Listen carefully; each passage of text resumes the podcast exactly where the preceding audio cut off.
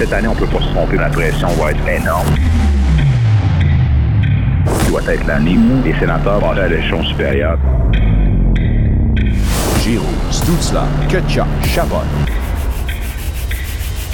82 matchs de saison régulière des sénateurs d'Ottawa au 94.5 Unique FM.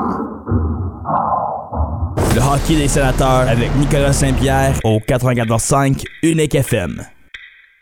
Cette émission est une présentation Intersport Productions. 94.5 Unique FM, les micros sont ouverts. Bienvenue dans le vestiaire. Il y a comme une odeur d'esprit d'équipe.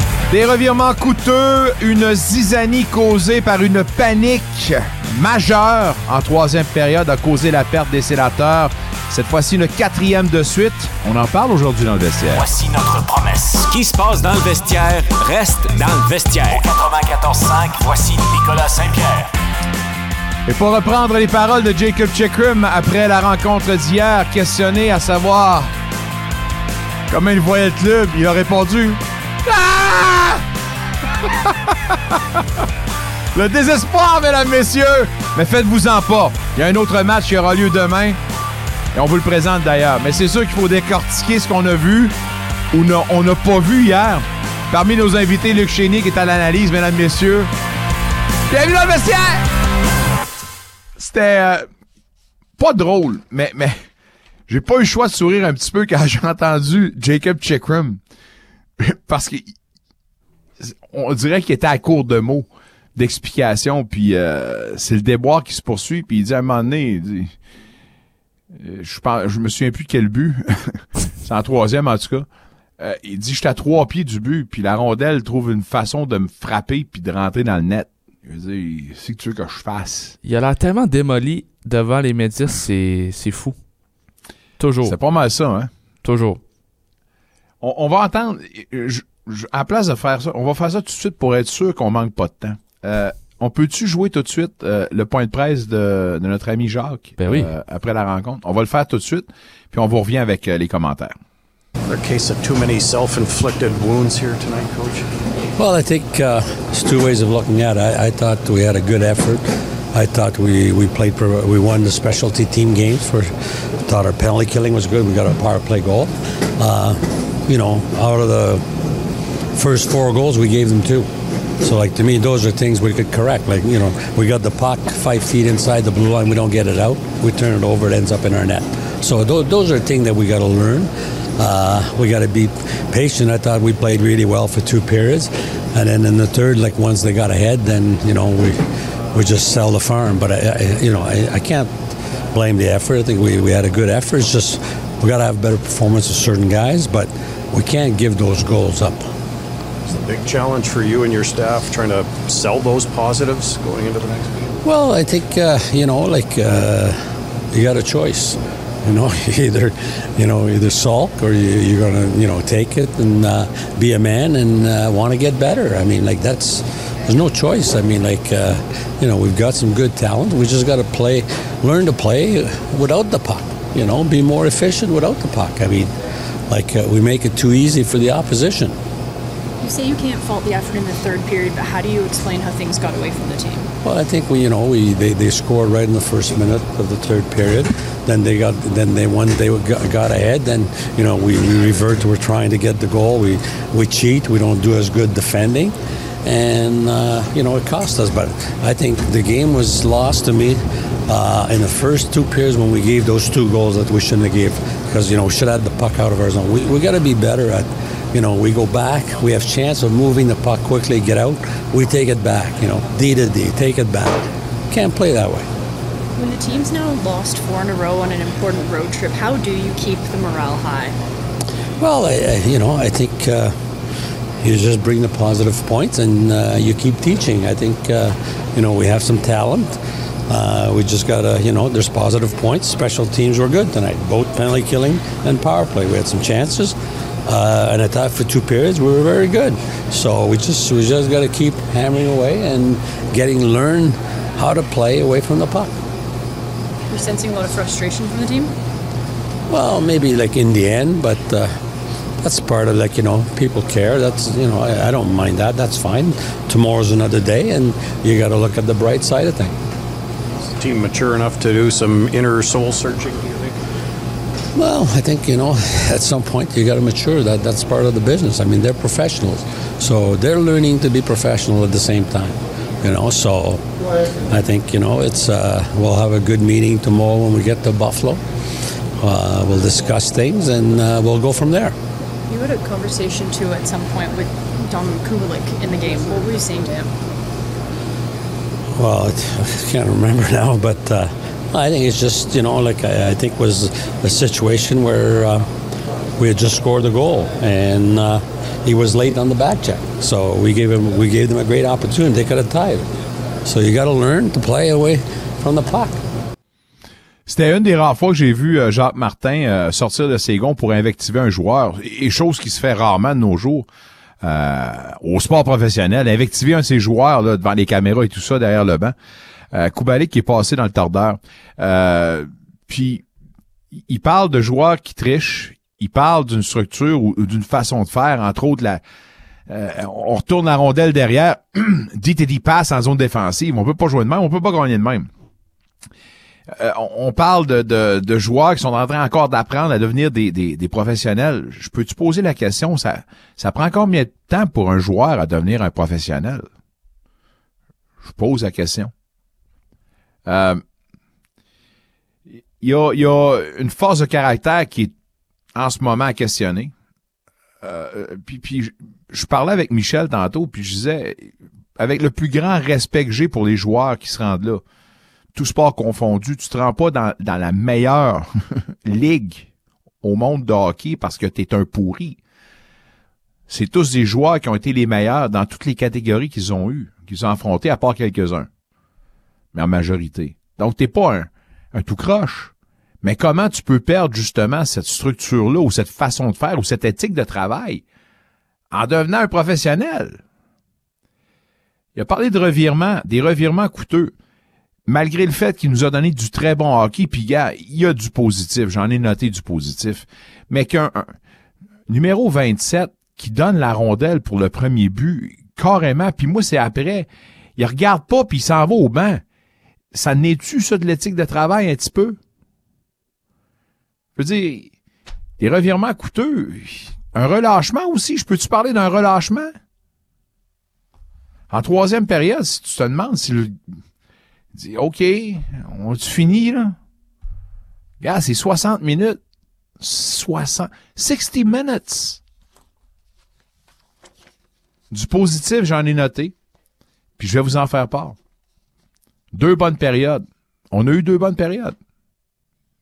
Puis on souhaitait tous que ça se poursuive en troisième, mais de la minute que ça... Tout s'effondre. Celle-là, j'ai de la misère à... Bon travail, très bon travail pour un, autre match du quatrième trio. Il y a une séquence, euh, je crois que c'est en première période. Le club a passé, écoutez, là, euh, un bon 45 secondes. Pression en zone offensive. Pendant cette même séquence-là, le quatrième trio procède à un changement et on poursuit avec le troisième trio. J'ai trouvé ça super bon. Puis je me disais, wow! Oh! T'en v'là de la structure. T'en v'là un club qui joue, ben, en tout cas un trio, qui joue à l'identité qu'on veut se donner, puis des gars qui envoient les grinders, let's go, le papier sablé, ça prend le support de tous. Ils l'ont fait. Mathieu Joseph a eu quelques bonnes chances de marquer. Euh, faudrait parler euh, du but de JBD. Ah oui, il a marqué JBD. Lui qui est arrivé comme un cheveu sur la soupe. Zoub qui est un cas incertain. Euh, les avantages numériques. Les avantages numériques qui ont fonctionné. Ça fait longtemps qu'on n'a pas vu ça. Donc, il y en a du positif. Il y a une séquence. Puis pour moi qui veut tout dire, je pense que c'est en troisième période. euh, le but de Sharangovic, il y en a eu deux, je pense, hier, lui. Euh, Sharangovic, ouais, deux. Son deuxième. c'est Coleman qui est en arrière du but adverse. Bataille pour la rondelle. On retient son bâton, il n'y en a plus de bâton. A le temps et l'espace pour prendre sa petite papate avec sa petite lalame, la donner à Huberdo qui lui n'a juste qu'à faire un petit demi-tour, un petit pivot, puis aperçoit qui? Le bâton de Sharangovich qui est tout seul entre les cercles. Ben, dans toute cette séquence-là, autour de l'action, t'as pas un, t'as pas deux, t'as pas trois, t'as quatre joueurs en blanc qui sont capables d'intervenir, mais qu'ils ne font pas. Pourquoi? Parce qu'on est figé, je sais pas. Mais guys, on parle d'une structure devant le filet, on parle d'une discipline, on parle d'une... Alors, je vais revenir sur l'éthique de travail. Ça commence-tu là? Je suis pas un expert, là, mais je peux-tu poser la question? Hey, I don't know, man. Vous êtes des pros. Vous avez tous eu les bonnes intentions, les meilleures intentions. Puis là, on se retrouve avec une occasion de montrer où est-ce que vous êtes rendu, puis on n'est pas capable. Une autre pensée j'ai de même. Est-ce que ce qu'on voit en ce moment, c'est pas tout simplement un club qui réagit plus ou qui veut pas réagir aux nouvelles directives? Est-ce qu'on est en train de bouder du fait qu'on a perdu notre coach favori? Encore, je veux pas brasser à ça. Je pose la question. Parce que là, je veux dire, se répéter, puis ouais, on apprend, puis you can't do that, puis tu triches, puis hey, on gagne pas comme ça. Ben oui, mais ça part combien de temps pour devenir un professionnel? Je me répète, là, mais tant qu'à se répéter, tout le monde se répète, on n'a pas de résultat. Mais me répéter encore. How many years to become a pro? On a plein d'invités aujourd'hui, mesdames, messieurs, puis avec un grand plaisir, on parlera de business avec Alain Cyr, euh, va nous faire son bilan justement ou son évaluation de ce qui s'est passé pour les Olympiques. Euh, on a parlé avec Serge Beausoleil, le déjà en début de semaine, euh, lui qui est bien placé pour voir comment on, rebâtit, puis comment il voit la situation des dossiers à Savoie et Luno, puis comment on a manœuvré dans tout ça. Alors, hâte de l'entendre, Alain Cyr. Cindy Caron va nous parler des Maple Leafs, grosse victoire hier, le combo Marner et Nylander combiné 7 points. Ça va bien. Puis euh, l'impression que Nylander euh, va poursuivre. Lui qui a maintenant plus faim, plus peur de la fin du monde que la fin du mois. Non, non, ça va bien, puis tant mieux. Euh, nouveau président, à part de ça, qu'on a nommé euh, pour euh, Maple Leaf Sports and Entertainment. Nicolas Monette va nous jaser arts martiaux mix et Guy Girard, plein d'actualités dans le monde du soccer. C'est votre menu aujourd'hui. Il y a un match ce soir, les Olympiques au centre Soche Poppy qui reçoivent l'Armada de Blainville-Boisbriand. C'est un match d'ailleurs où on vous propose les hot dogs à 2 pour 5 piastres. Lâchez-vous lousse, mesdames, messieurs. Je sais pas s'il est en train de s'empiffrer de hot dog, mais il sera à la description du match, puis il va nous jaser de la rencontre d'hier, la quatrième défaite de suite des sénateurs. Il était à la description, l'analyse du match hier avec nous. Luc Chénier, mes hommages, comment vas-tu? Bon mercredi. Ça va très bien, Nick, toi? super bien, merci. Les hot dogs sont-ils bien cuits là-bas? Euh, j'ai pas goûté encore au hot dog. Pas goûté, mais tu vas y goûter, par exemple. Ouais, c'est ça. Probablement, oui, oui, oui. OK, parfait. Probablement. Euh, Moi, j'attends toujours qu'il y ait des gratuités avant. on donne, hey, on donne-tu des gratuités maintenant aux, membres des médias au sens de je papy? Non, pas toujours. Non, non, ça arrive. Mais par contre, ça va arriver qu'on va, on va se faire gâter à, quelques occasions, mais pas à tous les matchs, mais quand ça arrive, on le prend. Vous êtes mieux vous dépêcher, il en reste de moins en moins des membres des médias avec euh, ça. Ouais, c'est vrai ça. bon, ah, ça va en faire plus pour nous. ouais, ben c'est ça. Euh, on a eu un, euh, un questionnement sur un des auditeurs, puis on, va en traiter tout de suite, mais euh, j'ai oublié parmi les points positifs que je voulais dire. Saviez-vous, mesdames, messieurs, que les sénateurs, parmi toutes les équipes de la Ligue nationale de hockey, sont quatrièmes pour le pourcentage de lancers en zone dangereuse? Quatrième, là. Ils ont un rendement de 22,7% Ils sont derrière seulement Vancouver à 26,2, Caroline à 23,4 et Boston à 23,1. Juste ça, ce statistique-là, ça nous dit quoi, ça, selon toi, Luc? Ben écoute, c'est une équipe euh, pas compliqué, c'est une équipe euh, offensive euh, du côté des Centaures. On l'a souvent dit, c'est même dans le temps que DJ Smith était l'entraîneur-chef, je me demandais souvent et je te posais souvent la question, pourquoi qu'on continue à faire de longues passes, qu'on ne contrôle pas cette rondelle-là, au lieu de simplement la faire dévier et ensuite courir et tenter de la récupérer dans le territoire adverse? C'est une équipe qui est capable de jouer offensif. Euh, la seule chose, c'est que là, en ce moment, il faut trouver cette stabilité-là, il faut trouver la façon. Et si j'écoutais tes commentaires un peu, Nick, c'est assurer que tu ne feras pas de changement dans les, les, les, premières semaines. Même moi, j'avais parlé d'un mois avant qu'on puisse euh, faire des changements, qu'on puisse voir vraiment l'équipe changer parce que c'est des habitudes qu'on a prises côté à des joueurs des sénateurs. C'est une façon de jouer.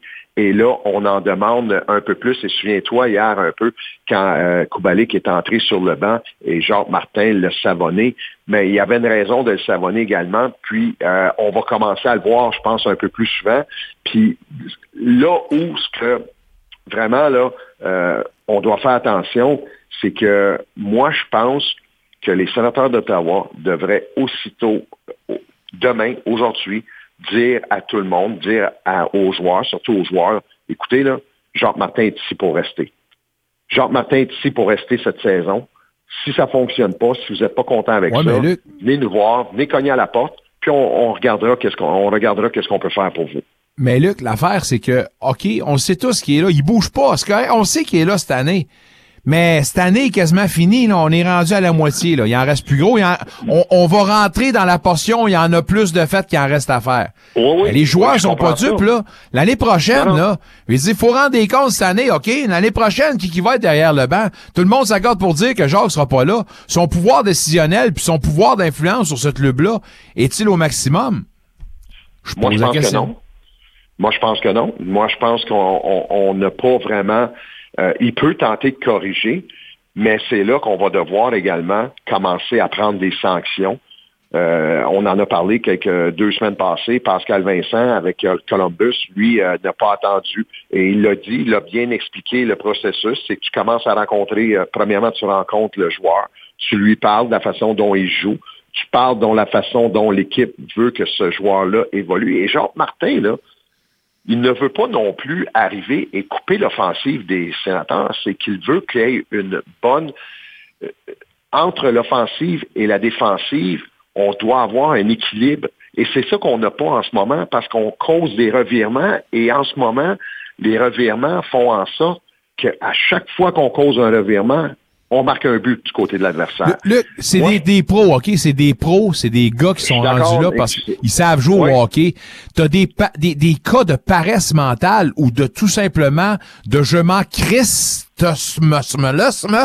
pour pas dire d'autre chose. Pardonnez-moi pour dire ça. Mais tu vois le 27, puis je prends l'exemple, j'ai pas le choix, c'était le choix le plus évident à, à Zardy. C'est-tu Zardy, le kid qui a marqué hier? Euh, en tout cas, je plus son nom? Zary, pardon. La rondelle il, il a ramasse pas, pas à côté, en plein milieu de la zone, sa ligne bleue, puis elle donne. Il s'en va pour marquer son but. Puis lui, à la place au moins de se replier pour dire « Oh, Calvez, je viens de faire une gaffe », il s'en va lui regarder ailleurs, puis s'en va au banc. Non, voyons, non, je sais. Voyons, guys, guys, guys, what? Oui, oui, mais, mais, WTF? Nick, là, Nick, là, c'est des, c'est cinq ans ça qu'on a bâti avec ces jeunes-là. Ils ne sont pas tous là depuis cinq ans, ou presque pas toute la gang, en tout cas pas tous les joueurs, mais c'est cinq ans qu'on a laissé ces joueurs-là travailler à leur façon, parce qu'à chaque fois qu'il y a un match qui se terminait, il y avait l'entraîneur-chef qui disait, ben OK, on, on, a perdu un autre match, mais on a fait quand même des belles choses. Puis pendant la rencontre, on a vu, il n'y a, pas de sanction, il n'y a pas rien. Euh, à un moment donné, on va devoir commencer à le faire du côté de Jacques Martin, mais c'est et, c'est là, là que euh, la direction, Nick, va devoir faire des choix. Ils vont peut-être être obligés de toucher à ce noyau-là, mais écoute, toi, tu es un joueur à Ottawa, là, puis euh, demain, là, le, directeur général rentre, puis il dit, OK, parfait, on t'es changé à Vegas c'est pour le joueur de hockey, là, c'est une promotion. C'est mais non, c'est pas une punition. C'est pas une punition. Non, non, mais attends, non, mais, mais, je comprends, il y a une chose, par exemple. Puis, ça, il y a une chose, c'est sûr et certain. Le noyau qui est ici, là, avait tous, encore une fois, dans l'idée qu'on allait grandir, on était rendu là, on n'était pas loin de la terre promise. Puis ce club-là était ici pour gagner ensemble. Mais je veux dire, ça va faire des, des, des grincements dedans à un moment donné si on doit justement se départir. Oublie pas que c'est des chums là, qui remontent de plusieurs années. Là. Les Norris et Sanderson, puis envoie donc, là. Ils se connaissent, ces gars-là, avec les ketchup, puis envoie donc. Là. Je te, je te donne deux choix d'abord. Je te donne un choix. Tu gardes Sanderson ou tu gardes Chabot? Je garde Sanderson. Bon, bon, ben voilà, tu essaies de transiger avec euh, Chabot parce que la raison pourquoi je dis ça, c'est que notre défensive à, aux sénateurs d'Ottawa, la, la défensive des sénateurs, on est, écoute, il n'y a pas de joueurs robustes, ça fait pas mal, on est pratiquement tout, tout le même T'as-tu entendu, t'as-tu entendu à Monique hier? T'as-tu entendu à Monique hier? On l'a vu là, pendant le, le, le broadcast. Oui. Il disait I'm gassed. Je suis vidé. Oui. Tu veux-tu la rondelle? Oh oui, mais c'est pour ça que je te dis, ça, ça va probablement passer par la défensive. Avant de faire des changements, toucher vraiment à ton, à ton noyau à l'attaque, on va devoir commencer par régler la défensive parce que la défensive avec Brandstrom, Sanderson, euh, t'as Chabot également. T'as, euh, j'essaie de voir, là, j'essaie de voir. Oui, oui, mais il n'y a pas de joueur robuste dans tout ça. Là. Zoub, Non, non, non, on n'a pas, non, un on gros pas, défenseur. Il n'y en a pas. Alors, on doit commencer par la défensive. JBD commence à sortir un peu le papier sablé. Je pas le Oui, qui est un peu plus un peu plus robuste, qui donne de, de meilleures mises en échec que les autres. Mais sinon, là, tous les, dé- les défenseurs qu'on a chez les sénateurs, c'est tous du même type de défenseur ou pratiquement le même type. Yep. Alors, c'est quoi le problème? Puis c'est quoi le problème? C'est la défensive en ce moment chez les sénateurs. Tu penses sérieusement que c'est juste. Tu penses sérieusement qu'en en, en réglant, en, en, en effectuant des changements, tu vas régler tous les problèmes dans la zone défensive? Non. je m'excuse, Ben non, non, ben non. ben non, il y a, il y a non, un commitment qui est pas là. Les gars en travail à 5, oui. ils oublient ça. Puis, euh, gars, Jacques encore l'a dit. On triche, on allonge les passes, on commence à rôder, puis la maraudage, puis Euh, envoie donc, regarde, là. regarde, Nick, le match d'hier. On est en sortie de territoire, on est à deux pieds de sortir la rondelle de son territoire. Ah oui. Au lieu de faire ça, on ramène la rondelle dans l'enclave et ça fait en sorte que du Dix, dix, côté dix euh, des, euh, des, des, des Flames de Calgary, on vient chercher la rondelle, on vient marquer un but. Fait que non, c'est pas seulement ça, mais ça peut aider par contre parce que la relance est faite par certains défenseurs et je regardais même les défenseurs euh, du côté des Flames euh, hier là. Euh, c'est pas tous des, des, euh, défenseurs qui sont très, très offensifs. Là, il n'y a pas beaucoup de vitesse non plus du côté de ces défenseurs-là, mais on fait le travail en, zone défensive. Et c'est ça qu'on on veut faire également du côté des sénateurs. Alors, moi, je pense qu'en ce moment, là, c'est l'organisation qui va vraiment devoir commencer par trouver une solution et la solution va se faire à l'interne et surtout la solution va se faire à partir de l'organisation. C'est pas euh, les décisions qui doivent être prises, on l'a pris, la décision. On a tout simplement remercié euh, DJ Smith. Maintenant, la décision, euh, elle va plus loin que ça. Elle va plus loin que ça. Maintenant, elle va affecter ces joueurs-là. Et c'est là qu'on doit regarder pour voir, pour prendre la meilleure décision pour l'organisation. Et une fois qu'on le fera, ben, ça sera euh, de ce côté-là. Les unités spéciales, au moins, ont fonctionné. Euh, on a vu un petit regain de vie. Euh, Giroud qui avait été ajouté sur la première vague. Puis, euh, on semble avoir trouvé déjà des atomes crochets avec euh, Brady Kachuk qui a marqué, entre autres. Là. Oui, oui. Ben écoute, Claude Giroux, euh, c'est pas compliqué là. On, on le connaît depuis euh, sa carrière junior avec les Olympiques. C'est un gars qui est intelligent, c'est un gars qui a connu une, belle carrière également, qui est encore, euh, je pense, le meilleur ou un des meilleurs. Moi, je pense que c'est le meilleur joueur en ce moment chez les sénateurs.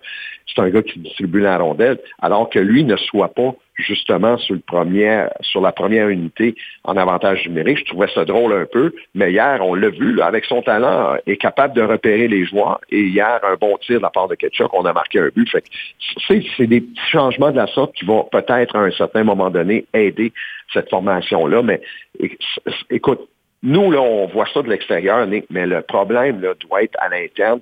Puis ça doit être quand même là, assez, euh, assez difficile de vivre avec ça, parce que que tu, que tu sois un, quand, tu es un joueur de hockey euh, professionnel, euh, Nicolas, là, tu as quand même une fierté. Et ta fierté, là, c'est de jouer et de gagner des matchs de hockey. Je suis persuadé. Puis hier, ce que j'ai aimé par contre, Stoudi-là, à un moment donné, on l'a vu sur le banc. Et si, si c'est pas du cinéma qu'il nous a fait, on l'a bien vu, sa réaction, là, était fâchée, était, mais c'est quand on va arriver avec de l'indifférence, quand les joueurs vont rentrer au banc, puis ça va être, euh, pour eux, pour eux c'est de l'indifférence, c'est là que ça va commencer à être dangereux également. Euh, demain, on vous propose le match qui va terminer ce voyage de 5 contre les Sabres à Buffalo. Rappelons que les sénateurs l'ont remporté le 31 décembre dernier contre leurs rivaux de division. Euh, C'était à domicile cependant, la marque finale 5 à 1. On en parlera demain, mais avant de te laisser, euh, parle-moi de la rencontre olympique contre l'Armada, une équipe avec une nouvelle identité, un nouveau capitaine, puis euh, surtout ben avec une soirée électrisante dans un, un match avec ses rivaux naturels. Euh, ça risque d'être pétillant ce soir à Gatineau. Ça, ça va être un bon match. La raison pourquoi je te dis ça également, c'est qu'il y a eu plusieurs transactions du côté euh, de l'Armada. Il y a également Fauchon, Jonathan Fauchon, qui ne sera pas là. Il y a Gravel, qui connaissait toujours des gros matchs contre les Olympiques, n'est plus là. Il est avec Bécomo. Euh, dernièrement, là, hier, euh, ça, c'est un dur coup pour l'Armada. On échange deux joueurs de 20 ans et celui que tu gardes, McDonald, qui lui avait été avec euh, le Drakkar de Bécomo, tu le gardes pour le restant de la saison, apprend à l'équipe hier soir après la- l'entraînement que c'est terminé, il s'en retourne chez lui avec. euh, fait que ça, ça fait très mal à cette organisation-là. Fait que ça, ça, devient un, un match prenable pour les Olympiques. Si on veut se garder dans cette course pour faire les séries éliminatoires, on doit absolument gagner ces matchs de ce soir, mais également vendredi contre les Foreurs de Val d'Or. Ça ne sera pas facile. C'est des, des matchs qui peuvent, euh, sans dire être pièges. On a connu beaucoup d'émotions pour les Olympiques lors du euh, dernier voyage en Abitibi. Deux victoires, dont la dernière en tir de barrage contre la puissance de, de- les Huskies de Rwanda. Euh, J'ai hâte de voir comment on va sortir ce soir sur la patinoire pour les hommes de Benoît Desrosiers. Un bon match, c'est ce qu'on vous propose à Gatineau au centre Soche Poppy, les Olympiques contre l'Armada. Bon match, mon ami, et on se reparle demain. Merci, Nick. Bye-bye. Luc Chény, mesdames, messieurs. Euh, on va parler euh, plus tard à, Cindy Caron, Nicolas Monette, Guy Girard, euh, soccer, UFC également, les Maple Leafs de Toronto. Euh, On deck, on va jaser avec Alain Cyr. Euh, mais juste avant, des grosses nouvelles dans le monde du football. Nouvelle qui prend plusieurs par surprise parce que Pete Carroll avec les Seahawks, on apprend qu'il ne reviendra pas à titre d'entraîneur-chef, va demeurer qu'à titre de conseiller. Puis un point de presse assez émouvant où il a rendu hommage à sa femme et euh, 14 ans à la barre des Seahawks. Alors, euh, bonne chance pour euh, la suite des choses, bonne continuité. Un qui décide également de prendre sa retraite, Nick Saban, le légendaire coach avec Alabama, c'est terminé pour lui, puis lui peut terminer avec le sentiment du devoir accompli. Euh, puis belle carrière pour Monsieur Saban et on pourra lui souhaiter la meilleure des retraites. Aaron Rodgers, ESPN, le suspend de ses apparitions sur le Pat McCaffrey Show. Euh, il y a une guerre en ce moment sur les ondes avec euh, Jimmy Kimmel, si je me trompe pas, un animateur de late night aux États-Unis. Euh, lui qui était contre la COVID, s'est servi de cette plateforme-là pour faire parler justement de ses visions et tout ça. Pat McCaffrey, dans son commentaire, se disait se réjouir du fait que Aaron Rodgers ne serait plus avec lui d'ici la fin de la saison de la NFL sur ses ondes. Il voulait s'en tenir au sport. J'ai trouvé ça un peu ordinaire de sa part parce que s'il y a une affaire qui est sûre, le fait que Pat McCaffrey soit maintenant sur les ondes d'ESPN, c'est pas nécessairement parce que Pat McCaffrey est bien bon. Il est devenu bon. Mais ce qui a aidé à le mettre sur spotlight, c'est l'apparition de Aaron Rodgers qui avait choisi Pat McAfee pour justement parler une fois la semaine. Bref, Aaron Rodgers, c'est le temps de se taire, de se faire oublier un tout petit peu, puis de se préparer pour la prochaine saison. Mesdames, messieurs, vous êtes dans le vestiaire. Merci d'être là. 94.5 Unique FM, uniquefm.ca. Également en différé Spotify, mais également sur le applemusic.com. Euh, applemusic.com? Apple Music. Euh, on parle de business et certainement, on va jaser un petit peu de ce qui a été, à un moment donné, son club, les Olympiques de Gatineau. Alain Cyr nous attend quelque part sous le chaud soleil du tropique.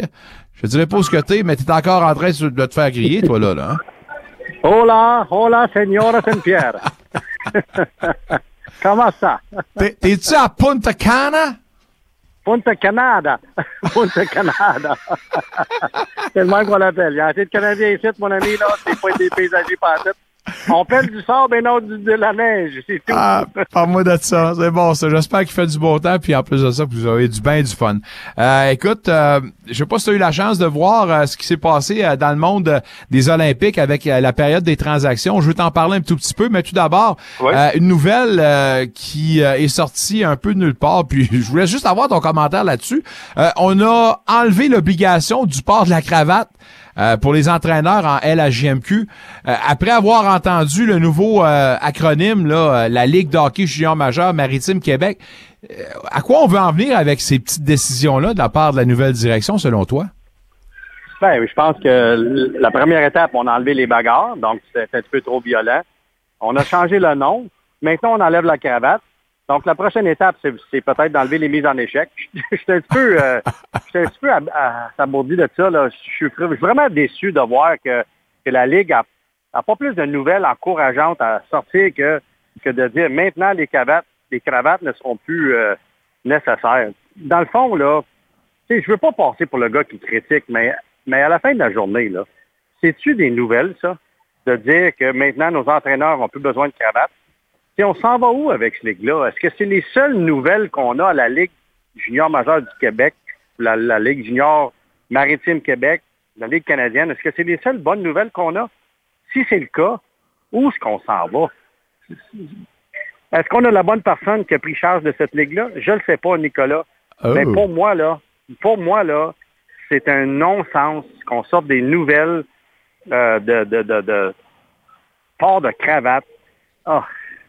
En tout cas, je sais plus quoi dire. Honnêtement, là, je sais plus quoi dire. Puis je me demande, c'est-tu, hey, penses-tu que c'est une demande des coachs, sérieux, ou de la direction de quelque part d'une coupe d'équipe? Disent, hey, là, là, c'est assez, là. Monsieur Cecchini, là, faut enlever l'obligation de porter la cravate, ça n'a pas de bon sens, là. Tu sais, quand j'étais gouverneur dans cette ligue-là, on avait, euh, on avait, euh, sans exagérer, là, 30 à 40 dossiers dans les affaires découlants. Puis à chaque rencontre de- de- des bureaux gouverneurs, on, on- on traitait chaque dossier, on essayait d'avancer, on essayait de donner une, une certaine élan à cette ligue-là. Mais là, le- le- les dossiers d'affaires découlants dans cette ligue-là, c'est-tu rendu les cravates et les noms? Puis on s'en va où? Sérieux, là, je trouve que ça manque de sérieux. Je trouve que ça manque de professionnalisme. C'est pas des nouvelles, c'est des poubelles de nouvelles. Ça n'a aucune pertinence dans qu'est-ce que qu'est-ce que cette ligue-là elle est. Puis je trouve ça, je trouve ça triste. Et moi, là, je suis partisan de cette ligue-là depuis l'âge de 17 ans. J'ai jamais vu ça. Puis c'est plus parce que je suis plus propriétaire dans cette ligue-là ou plus impliqué dans cette ligue-là que, que je parle de même. Je suis, je suis, écoute, je, je sais plus quoi dire, Nicolas. Ça va être quoi la prochaine, la prochaine nouvelle? On enlève les mises en échec? Je sais pas. Mais je, trouve, mais je trouve ça triste. Je trouve ça vraiment triste. C'est pas Ça- une nouvelle. Ça a le mérite d'être clair et c'est clair et limpide à part de ça. Puis euh, je voulais te parler, par exemple, euh, des Olympiques. Euh, qui après Oui, évidemment la période de transaction qui s'est terminée, euh, j'ai parlé avec Serge Beausoleil puis je demandais, euh, c'est une job de bras que tu as été fait. Puis euh, faisant parallèle à ce que tu disais, on va peut-être enlever j'ai mise en échec. Quand j'ai dit une job de bras, il dit tu peux pas utiliser ce, ce nom-là ou ce mot-là maintenant dans la Ligue de hockey junior majeur du Québec. Non, c'est bien trop violent. C'est trop violent. Ouais, c'est ça. mais, si on fait l'évaluation du travail de Serge Beausoleil, euh, 20 transactions depuis le mois d'août, euh, puis comme je dis, c'est l'équilibre, puis c'est lui-même qui l'a dit, qui semble être retrouvé maintenant pour cette formation-là. Euh, tu, dis quoi de ça? Ben, je suis d'accord avec Serge. Tu sais, Serge, euh, il a hérité d'une équipe qui était totalement vide, dans le sens que les choix de repêchage des années passées ont été épuisés. Les, les jeunes joueurs qui ont été repêchés via ces, euh, ces choix-là, ils ont tous été liquidés à court ou à moyen terme. Euh, Serge, il a fait un- une, un- une job remarquable d'essayer de ramener cette équipe-là euh, à un niveau compétitif qui vont peut-être pouvoir se sortir la tête de l'eau et peut-être faire les séries éliminatoires. Mais ils sont tellement, ils se sont tellement creusés un trou, ça va être très difficile. Il a adressé, il a adressé des, des, des, des besoins urgents. Il est allé chercher une coupe de défenseurs pour l'aider à, à court terme. Puis le prix qu'il a payé, c'est vraiment bon. Sais, Dans le sens qu'il n'a pas dépensé des choix de deux, des choix de trois, des choix de quatrième ronde. Il a vraiment dépensé des choix de, de, de, de sixième ronde, huitième ronde pour essayer de se donner un petit peu d'expérience en arrière pour aider son club à, à, faire les séries éliminatoires. Parce qu'on va dire les vraies choses, Nicolas. Les Olympiques de Gatineau, manquer les séries éliminatoires, c'est une catastrophe. C'est impardonnable. C'est incomprenable pourquoi ils sont rendus là aujourd'hui. Euh, J'ai pas assez de, de, de, mots pour qualifier ce que je, je ressens. Voir mon ancien club ne pas faire les séries éliminatoires, wow! Mais Serge, il a, il a, il a travaillé euh, d'arrache-pied. Euh, il, a, il a travaillé très fort pour essayer de donner un petit peu de futur ou d'avenir à cette équipe-là. D'ailleurs, euh, il est allé chercher quoi? euh, euh, deux choix de, première ronde en 2024. Un avec Bécomo grâce à l'arrivée de, de- de un des frères Boyard dans la Ligue. Et puis la deuxième transaction qu'il a faite avec, le jeune Savoie, ça va leur donner un choix de première ronde de Cap-Breton qui devrait leur permettre de choisir au moins dans les dix premiers. Ça, c'est de bon signe pour les pics. Ce que je trouve de valeur pour Serge, c'est que c'est l'héritage qu'on lui a laissé. En plus, les Olympiques de Gatineau, ils n'ont même pas leur choix de première ronde en 2024. Puis ça, c'est vraiment triste, surtout si tu te retrouves dans le boulier et tu n'as pas ton choix.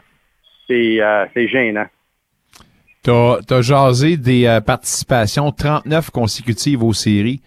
Euh, puis je comprends qu'on veut pas que ça devienne le point d'ancrage ou le point qui va attirer le plus d'attention. Mais au deuxième étage puis au troisième étage, comment ça c'est important pour l'organisation? Ben, c'est la fierté. Tout le monde parle des Olympiques de Gatineau comme, comme euh, l'exemple à suivre dans la Ligue junior majeure du Québec. Puis quand ça fait 39 ans que tu fais les séries, malgré le fait qu'il y a juste deux clubs qui le font pas, mais on a quand même, où il y avait, ils ont quand même la plus grande euh, euh, année consécutive en séries Ouais. éliminatoires. C'est un élément de fierté. Puis tu sais, j'espère, j'espère que le mot d'ordre en haut, puis je parle des proprios, là, je parle pas de Serge, là, j'espère que le mot d'ordre des proprios, c'est de faire les séries éliminatoires à tout prix. Parce que si c'est pas le cas, honnêtement, ils sont pas à bonne place. Puis ça, je le dis ouvertement, si tu te retrouves avec un groupe de propriétaires que, que de faire les séries éliminatoires pour les Olympiques de Gatineau, ne c'est plus une priorité, sérieux, là, va faire d'autres choses dans la vie. C'est pas à bonne place. C'est les Olympiques de Gatineau. C'est pas n'importe quoi. C'est du junior majeur. C'est censé d'être, d'être, d'être, euh, un élément de fierté, mais de vivre avec un club qui ne soit qui n'est pas capable de faire des séries éliminatoires, moi, j'accepterai jamais ça. Des commentaires comme ceux-là, je peux pas Ça continuer. C'est la cerise sur le Sunday. Hey, sérieux, je t'invite à aller te chercher un pina colada à ma, à ma santé. Je t'en paye un à Punta Cana. hey, Alain, c'est super Après, bon, ça. Après Ouais, cette conversation, Nicolas, je vais en avoir besoin de deux parce que vraiment, là, j'ai un pincement au cœur quand, j'ai un pincement au cœur quand je, je vois l'équipe en dernière place de la Ligue, euh, avec tout le travail qui a été fait, avec tout l'héritage qui a été laissé là, le, le nouveau building, les choix de repêchage qu'ils ont eu, euh, être rendu là trois ans après, parce que la gestion de ces actifs-là a été tellement mauvaise, mauvaise, que l'équipe va peut-être manquer les séries éliminatoires. Hey, pour moi, là, je, j'ai- je suis sans mots. Tavernier, double pina colada pour mon chum. Salut, Alain. triple, triple. Buenas, buenas, buenas noches, mon, mon ami Nicolas. Je te parle la semaine prochaine. Salut. À Punta Cana, mesdames, messieurs, après la tempête, on s'est réchauffé avec Alain Cyr. Au retour de la pause, on parlera des Maple Leafs de Toronto. Il y a une annonce au deuxième étage et la direction euh, qui sera amplifiée avec un, un premier CEO, président, directeur général depuis 2022, Keith Perley. Euh, il y a également Marner et Leander qui ont fait flèche de tout bois hier dans une grosse victoire de 7 à 1 contre San Jose. 12 défaites de suite pour San Jose. Euh, Nylander, à part de ça, oh, Matthew Nice, blessé à l'entraînement, qu'en est-il? On fait le point de tout ça avec euh, notre ami Cindy Caron. Merci de nous retrouver en ce beau mercredi. Lâchez pas, il fait beau dans la capitale et dans nos cœurs et au 94.5 Unique FM.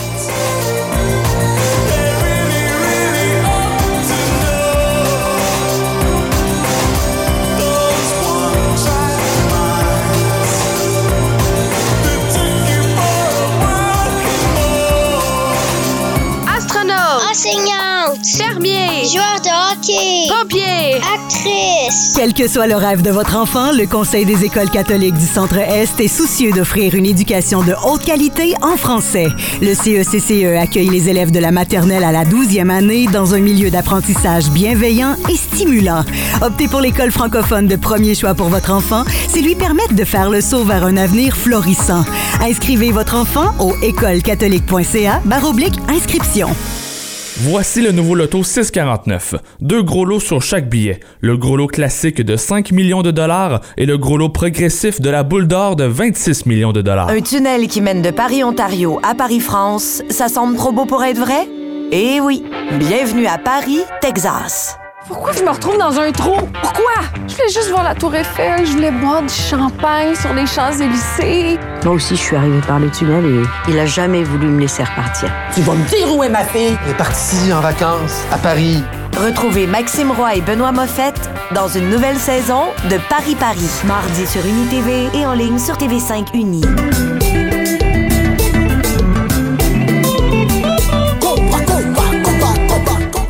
Ici Max Bourget, les couleurs vivantes d'Haïti sont au cœur de la région de la capitale nationale. Soyez sur la piste de danse pour faire la fête avec nous au son de la musique en magique haïtienne, le compas.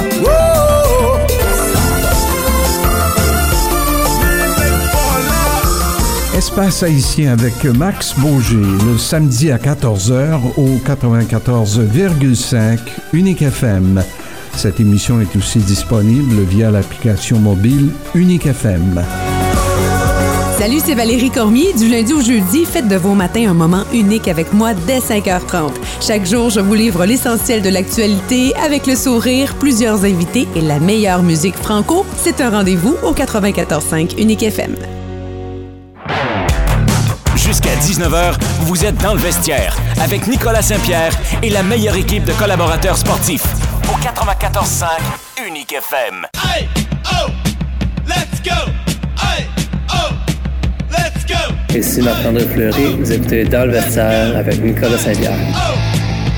Let's go! Emma Fleury qui devra attendre pour euh, dépasser euh, notre ami Patrick Roy au deuxième rang pour les victoires.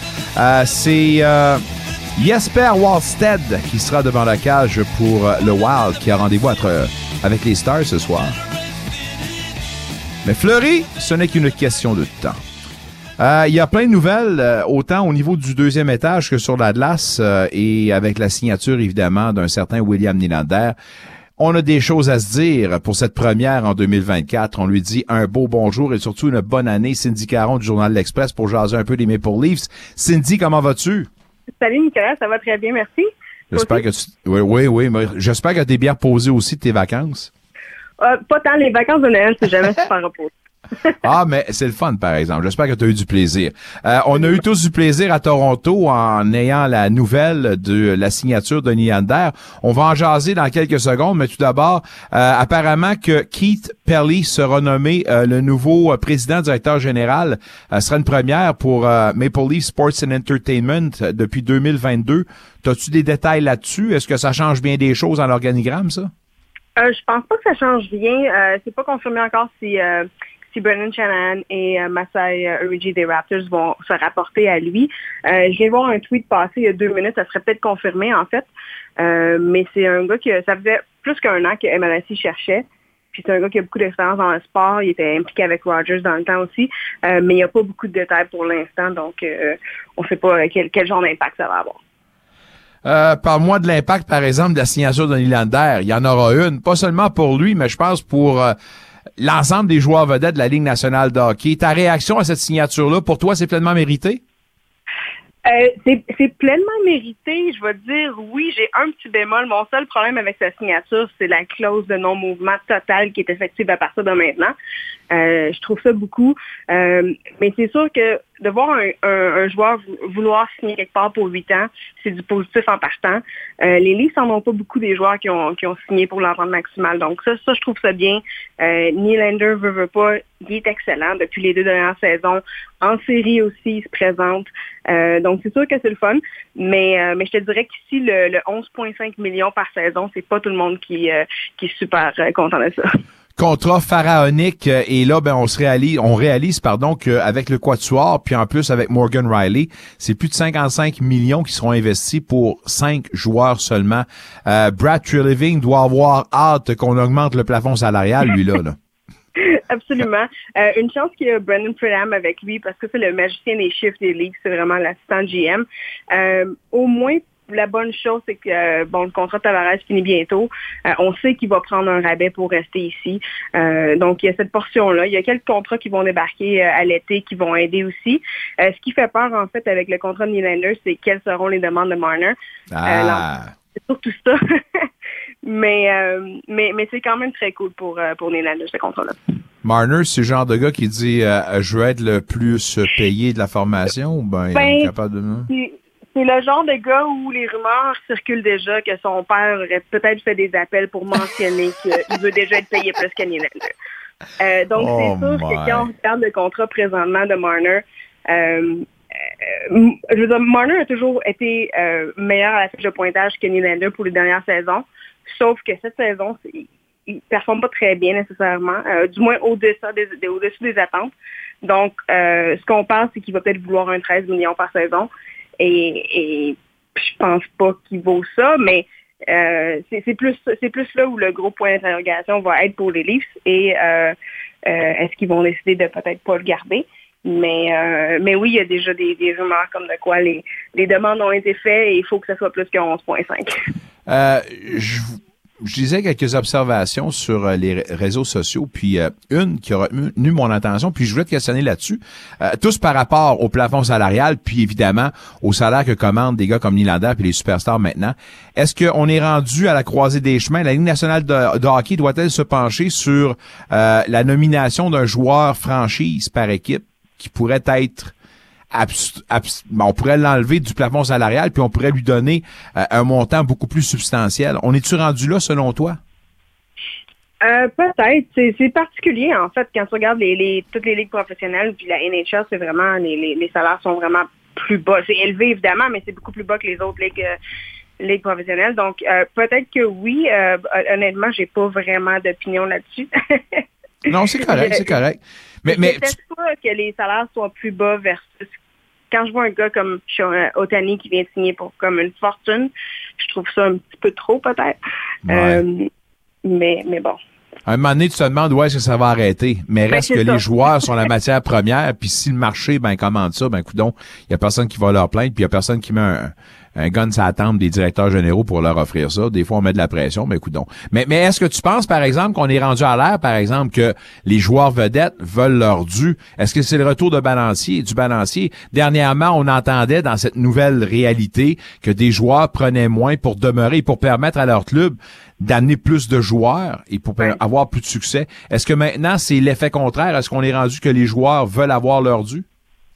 Ben, je pense que oui, puis probablement avec raison aussi. Euh, toute l'histoire de prendre moins pour gagner, c'est sûr que c'est sûr que c'est cool, mais en même temps, euh, est-ce que c'est fair pour le joueur? Euh, c'est sûr que ça reste des, des gros salaires quand même, mais si le joueur sait qu'il vaut beaucoup plus que ça, c'est sûr que c'est sûr que ça met un, petit bémol. Donc je, pense que oui, je pense que qu'on est probablement rendu à ce point-là. Matthew Nice, blessé à l'entraînement, qu'en est-il? Lui qui est un membre du premier trio, ne l'oublions pas. Est-ce que c'est grave ou on n'a pas d'autres détails? Euh, non, plus de peur que de mal, on dirait. Euh, apparemment qu'il va faire le voyage avec l'équipe à New York. Euh, Sheldon Keefe a dit qu'il n'était pas encore exclu pour demain pour demain soir. Je pense que c'est juste peut-être un petit twist de la jambe. Peut-être plus, comme je te dis, plus peur que mal, mais pour l'instant, ça semble ça semble pas trop grave. Ma- Matthews a dit également que c'était pas super. Donc, on va avoir plus d'informations demain sûrement. Un qui va faire le voyage, c'est Ilya Samsonov, rappelé de la formation des Marlies. Ce qui est important de noter, c'est que pendant son euh, ben, sa rétrogradation, n'a pas eu de match. Ce qu'on voulait faire avec lui, c'est un reconditionnement physique et mental. Un, parle-moi de l'annonce du retour et Samsonov, le principal intéressé, doit quand même se réjouir d'être retour dans la Grande Ligue. Oui, ben c'est sûr que oui. Euh, J'ai hâte de voir personnellement comment ça va être parce que euh, les livres présentement le traitent avec des gants blancs, évidemment. Euh, on le rappelle, mais il jouera pas demain. Il va peut-être, euh, il va le garder substitut demain. Ils vont voir ce qui va se passer pour les matchs à suivre. Euh, c'est difficile de savoir il est dans quel état d'esprit. On sait qu'il y a beaucoup de difficultés, mais c'est pas, c'est surtout le mental, mais je pense qu'il y a un petit côté physique aussi, mais les livres sont pas voulu le faire jouer avec les Marlies pour pas aggraver tout le côté, euh, l'aspect mental de ça, euh, pas mettre de négatif un peu. Donc c'est sûr que pour lui, c'est une bonne chose qu'il soit rappelé, euh, mais je serais pas surprise que les livres gardent peut-être Denis LDB en, en option pour, pour dimanche, par exemple. C'est un gros match. On a gagné le, ben, la série aller-retour contre les Sharks de San Jose. Ton impression des Sharks, 12 défaites de suite, ça va pas bien dans cette affaire-là, hein? non, c'est c'est pareil. Une équipe qui passe tout le temps comme ça, puis je regardais jouer hier, puis c'était 7-1, puis à la fin, les livres, les livres célébraient plus vraiment les buts parce que c'est quasiment c'est quasiment humiliant pour, euh, pour l'adversaire, c'est plate. Euh, mais euh, ouais, c'est juste dommage pour, euh, pour les Sharks et, les partisans, évidemment. Aïe, aïe, aïe. Euh, prochain match contre les Highlanders, on s'attend à quoi? Qu'est-ce qu'on veut voir? Est-ce qu'on regarde quelque chose de spécial dans une rencontre comme celle-là? Ben, euh, pas tant. En fait, euh, ben, ça va être sûr que Martin Jones est très hot présentement, donc euh, c'est lui qui a le départ. Donc, on va voir s'il continue sur sa, belle lancée. Mais je pense que ce qui est à surveiller avec les Leafs présentement, c'est surtout Nick Robertson, Pontus Holmberg. Nick Robertson va être créé de la formation demain, fort probablement. Il y a trois buts dans ses quatre derniers matchs, sauf qu'il a aussi été rayé d'alignement trois fois. Je ne sais pas si on veut showcase, comme on dit, Pontus Holmberg ou si, euh, si Robertson n'est juste plus dans les bonnes grâces de Sheldon Keefe, euh, qui a fait des commentaires sur lui un petit peu ordinaires hier. Euh, donc, je pense que c'est surtout ça qui, qui va être à surveiller. Mais sinon, bon, évidemment, si Nice va jouer ou pas, mais il n'y a pas vraiment de changement autre que ça en alignement. Les Maple Leafs, quatre victoires de suite qui ont rendez-vous avec les Highlanders dès demain. Un match qu'on va regarder en parallèle avec celui qu'on vous propose sur nos ondes, les sénateurs, contre les sabres à Buffalo. Vous pouvez la lire évidemment sur l'Express de Toronto. Elle est avec nous une fois la semaine. Mes hommages, encore une fois, toujours un plaisir. Cindy, passe une belle fin de soirée, bon match demain, bonne semaine et on se dit à la semaine prochaine. Merci beaucoup. À la semaine prochaine. Cindy Caron, mesdames, messieurs, euh, parlant de santé mentale, il y a l'Association des joueurs Ligue nationale de hockey qui a mis sur pied euh, justement un programme pour aider euh, ces joueurs avec les problèmes de santé mentale. C'est Première Ligne que ça s'appelle. Puis un autre outil, puis je pense que c'est important, on est rendu là, puis de plus en plus, ben, il faut encadrer les athlètes et tous les membres de la Ligue, peu importe leur poste. C'est important la santé mentale. Pensez-y. Kiss nous amène à la pause. Au retour, on va parler d'arts martiaux mix avec le seul, l'unique, l'incomparable Nick Monette in the vestiaire.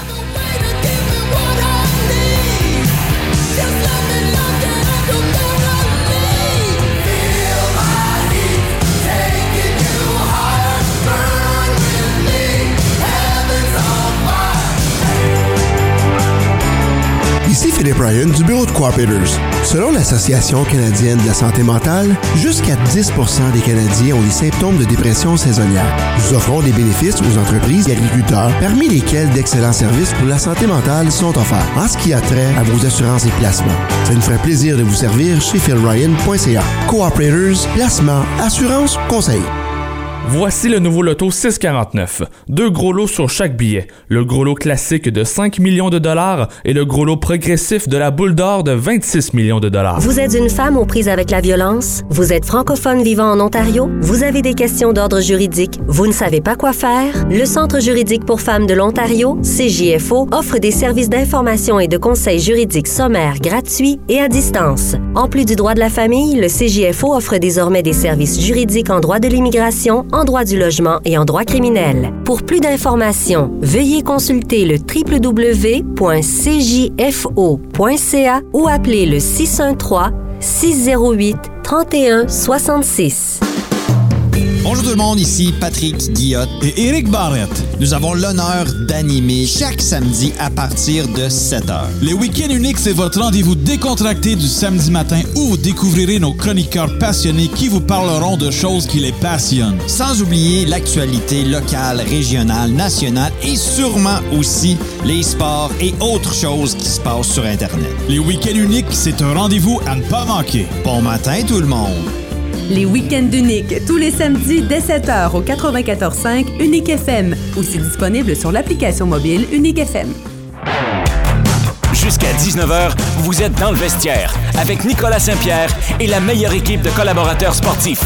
Au 94.5 Unique FM. Comme je suis un amateur de sport extrême, j'ai décidé de me faire cuire du bacon en bédaine. Salut, ici Philippe Dano. Vous êtes dans le vestiaire avec Nicolas Saint-Pierre. Bleu Gin Bleu, euh, qui était euh, ceux qui chantaient la chanson thème euh, de notre ami, comment il s'appelle lui? Ah! Juste avant le bye-bye. Non, non, non. Avant le bye-bye, l'émission avec le gars avec les lunettes, là. Infoman! Et voilà. Comment il s'appelle, lui, encore? Le monsieur, on se souvient pas? OK. Mais il est bon. J'adore ça, moi. Puis c'était une bonne interprétation de la chanson thème, j'imagine, de Blue Jean Bleu. Puis j'aime bien cette tune là Puis j'aime bien aussi notre prochain invité parce qu'on parle d'art martiaux mix avec une année qui s'annonce ma foi, énergisante, captivante en 2024 avec, entre autres, une carte en sol canadien dès le 20 janvier. C'est avec un énorme plaisir qu'on en jase avec Nicolas Monette. Nick, mes hommages, comment vas-tu? Ça va bien, Nick. Bonne année. Son nom, c'est Jean-René Dufort. Jean-René Dufort. Je pas en ondes, mais c'est ça son nom. Merci beaucoup. J'ai eu un blanc de mémoire, mais tout le monde connaît Ben Jean-René Dufort puis sa bonne émission Infoman. Mes salutations d'ailleurs. Hey, euh, commençons avec la première carte de 2024. On aura droit à un UFC Fight Night et ça sera une reprise d'un combat qui a été décevant avant les fêtes à Abu Dhabi au mois d'octobre. Ankolov contre Walker. Oui, euh, une bataille qui s'est finie bizarre. Ankalaev qui a donné un coup du genou euh, à la tête de Walker qui était euh, au sol. Donc, euh, c'est un coup illégal dans la UFC. Et puis, je pense qu'il y avait une drôle de barrière de langue avec Walker puis l'arbitre. Parce que l'arbitre, il a demandé à- à Johnny Walker qui avait l'air correct. Il dit « Where are you? » Puis lui, il I'm répond the « I'm in the desert. » Fait qu'il n'y avait pas tort, peut-être pas le moment de faire une blague, mais c'est ça. Fait que là, on va voir euh, non dans le désert. Ben à Las Vegas, c'est un peu un désert, fait que espérons que ça ça se reproduit pas. Euh, mais c'est un combat qui, qui est du côté d'Ankalaev. Mais Ça va être intéressant de voir, surtout qu'ils ont un peu vu euh, la tactique dans un combat très très court. Donc à voir ce que ça va donner sur plusieurs rondes. En autant que ce soit pas le désert dans sa tête, on est correct. Yep. Jim Miller, euh, sera-t-il Oui. de la carte? UFC euh, 300? Dana White a dit oui. Miller, qui est celui qui a le plus grand nombre de combats dans cette organisation-là? Oui, euh, puis si je me trompe pas, il est à- il- s'il n'y a pas le- la ligne du, du nombre de KO, il est pas loin derrière la personne. Fait que euh, j'espère pour lui qu'il qu'il gagne. Il est favori dans son match, donc euh, c'est le fun. Jim Miller qui a 40 ans maintenant, donc euh, c'est c'est un vieux monsieur dans le monde de la UFC. C'est rare que même après 35 ans, euh, sont capables de continuer à se battre. Donc Jim Miller, euh, c'est un, c'est un vrai tough, donc euh, c'est le fun de le voir continuer à aller. J'espère des choses, puis de le voir à UFC 300, ça serait la cerise sur le Sunday, ce serait le fun qui pourrait mettre euh, deux victoires euh, back à back ensemble. Ça sera, ça sera le temps de la retraite après ça? Ah, J'ai l'impression que le temps de la retraite a déjà sonné, puis je pense qu'il aime juste trop ça. Fait que, à voir Non, mais euh, hey, mais-.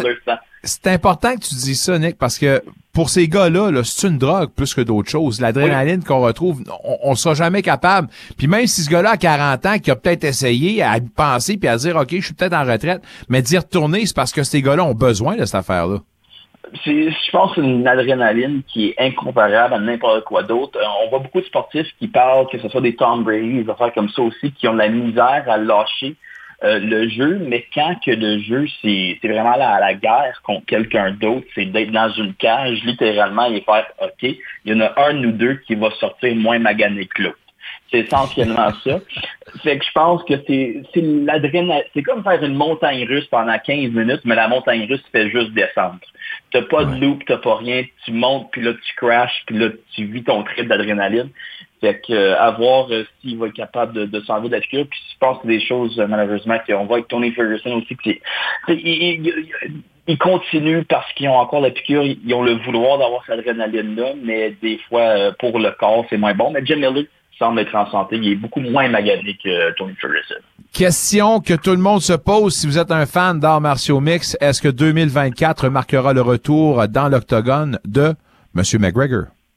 Il a, annoncé que oui, le 1er janvier à minuit, heure Dublin, il a fait un post disant qu'il était pour se battre International Fight Week euh, qui se donne à la fin juin cette année euh, contre Michael Chandler. Donc, il va avoir euh, cette compétition entre les, les coachs the- of the Ultimate Fighter. Euh, pas à 155 livres où que McGregor devrait se battre, ni à 170, mais le monsieur, euh, je pense qu'il a mangé beaucoup dans, la dernière, les dernières années. Il fait que 185 livres, euh, 30 livres. Hey, c'est pesant. peut-être, ah, c'est pas tant que ça. Euh, mais c'est dans un sport où que tu coupes beaucoup de poids pour faire, tu sais, le weight là, McGregor, je pense pas qu'avant, s'il se promenait à 185, quand il se battait à 145, 155, il était, il était gros, tu sais.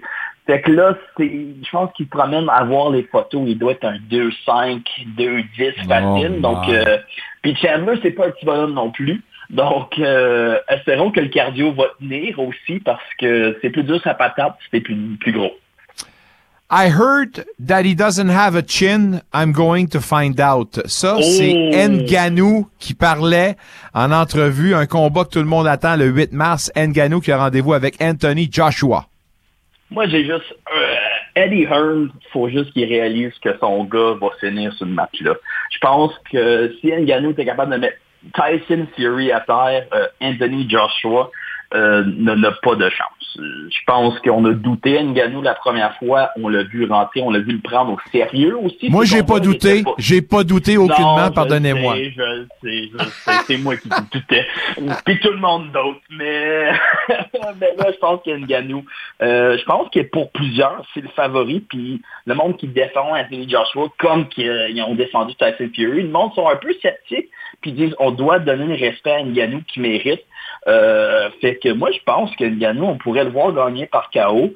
Euh, quand même drôle de penser qu'un combattant 0 et 1 se bat contre un des meilleurs dans la boxe, mais c'est ça que c'est de l'argent dans le monde d'aujourd'hui. Fait que Ah ouais, on le suit cash. Les, les signes de dollars. Puis le pire là-dedans, c'est qu'Nganou a bel et bien une chance. Watch out, Monsieur Mm-hmm. Joshua. Ça, c'est le 8 mars. Le lendemain, le 9 mars, un autre rendez-vous important, le UFC 299. Dans cette carte, celui qui traverse une belle séquence, cinq victoires consécutives, Benoît Saint-Denis, Mm-hmm. qui va affronter Dustin Poirier. Euh, ça a été annoncé euh, tout récemment un combat que le monde semble être très excité, mais qui prend par surprise. On, Benoît Saint-Denis, qui, euh, tu l'as dit, gagne cinq matchs affilés, euh, commence à devenir une petite star, mais de là à se battre avec Dustin Poirier sur cinq rondes, c'est un gros step-up pour Benoît Saint-Denis, euh, ancien des forces armées euh, spéciales de la France. Euh, j'ai déjà des frissons à y penser, Nicolas. C'est une bataille que j'ai tellement, mais tellement hâte de voir. C'est deux gars qui qui ont pas de quit. Euh, Benoît Saint-Denis, tu le vois, peu importe s'il est magané, je pense que c'est l'esprit militaire, c'est comme je vais me battre jusqu'à mon dernier souffle. Dustin Poirier qui a un peu la même mentalité de je vais pointer au milieu euh, de la cage, puis c'est là qu'on va se rencontrer, puis qui sort le gagnant va sortir le gagnant. Fait que, puis Saint-Denis qui est le favori contre Dustin Poirier euh, sur les odds de Vegas quand ça a été annoncé, moins 120, donc un petit favori, mais quand même, considérant que Dustin Poirier, c'est probablement une des plus grandes euh, légendes, vedettes et personnalités très respectées dans le monde de la UFC. UFC 299 le 9 mars. Juste avant, ben, le 20 janvier, faut pas l'oublier, la carte canadienne à Toronto, le UFC 297. Huit Canadiens sera sur cette carte-là. On nous offre un bon spectacle, selon toi, une bonne, une belle carte? Euh, Il y, a- vraiment une belle carte, Nicolas. Euh, Charles Strickland, Jacob Suplessis, c'est qu'est-ce qui envahit les réseaux sociaux en ce moment? C'est euh, des machines à contenu. Les deux sont un peu fous. Je pense qu'il va y avoir une belle conférence de presse qui va être un peu folle. Euh, dernière fois que Strickland et Duplessis sont vus à la dernière UFC, ils se sont battus littéralement des gradins. Fait que voir comment Dana White va se séparer quand ils sont à un podium, un de l'autre. Fait que c'est ça. euh, Peut-être qu'il va faire la même chose qu'il a fait avec les enfants de Gilbert Burns avec Dana White. Va dire, Tente-toi, mon oncle m'a donné une date. fait que, on va à voir. Mais huit Canadiens, euh, c'est pas des n'importe qui aussi. Mike Mallott, euh, Marc-André Pario, le gars de Gatineau, Brad Katana, euh, qui a gagné le Ultimate Fighter dernièrement, Charles Jourdain, Jillian Robertson, Jasmine Judevicis, puis Johan Lianis, fait que, puis Malcolm Gordon. Fait que c'est du bon talent. Puis ils sont tous plus ou moins favoris sauf notre Marc-André Barrio, qui est un petit underdog contre Chris Curtis, mais Power Bar, ça va être une victoire facile pour le gars de la place, je le Ouais, dis. ouais. Respect à Powerbar. Euh, sans vouloir te peinturer dans le coin, est-ce que ça sera présenté à guichet fermé ou reste encore des billets? J'ai l'impression que ça va être avec guichet fermé. Sûrement qu'il reste des billets, mais c'est toujours... euh, c'est ça. Allez à C'est- Toronto si vous voulez faire avoir par des scalpers, mais sinon... euh, C'est combien, c'est combien les billets là-bas pour un, en, en présentiel? En ce moment, je, je suis sur le site, parce que Ticketmaster, dans le 310, tu payes 645 pièces. Ah! Oh! Puis laisse-moi dire, les gradins euh, à Toronto, des 300, t'es à pic, puis t'es serré. Fait que Ça, si tu plus que 5 pieds 6, vas-y pas. C'est-tu à l'Arena, ça, ou au Skydome qui font ça? Euh, à l'Arena, oui, au Scotiabank. À l'Arena.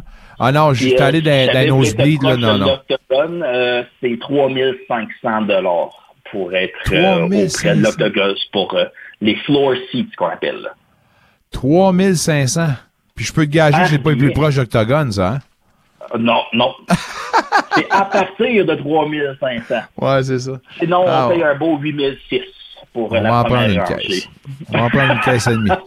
Hey Nick, merci beaucoup. On s'en parle la semaine prochaine. Puis euh, certainement qu'on pourra en parler plus en détail le 20 janvier, la UFC 297 à Toronto. Euh, bonne soirée, puis à la semaine prochaine, mon ami. Pareillement. Salut. Bye bye. Euh, à part de ça, euh, il y a, euh, oui, Fédération internationale de hockey sur glace. Un entretien intéressant avec euh, ici Radio-Canada Sport. Euh, c'est paru euh, cet après-midi. Euh, le président Luc Tardif qui se dit d'un enthousiasme prudent pour la présentation des Olympiades de 2026 avec les joueurs de la Ligue nationale de hockey. Il a réuni sous une même table tous les paliers pour justement négocier et en même temps ben, négocier pour l'autre Olympiade qui aura lieu en 2030 dans les Alpes françaises. Mais M. Tardif, qui ne voulait pas se faire prendre, lui qui avait annoncé la participation euh, en Chine lors des dernières Olympiades euh, de la Ligue nationale de hockey, mais on sait tous que ça n'a pas fonctionné. Alors maintenant, ben, il veut être prudent, mais dit qu'on s'en va dans la bonne direction. Alors à suivre, c'est un beau discours que tout le monde veut entendre. Pour l'instant, on s'en va une pause au retour. On jasera de soccer avec notre ami Guy Girard. Merci d'être là dans le vestiaire.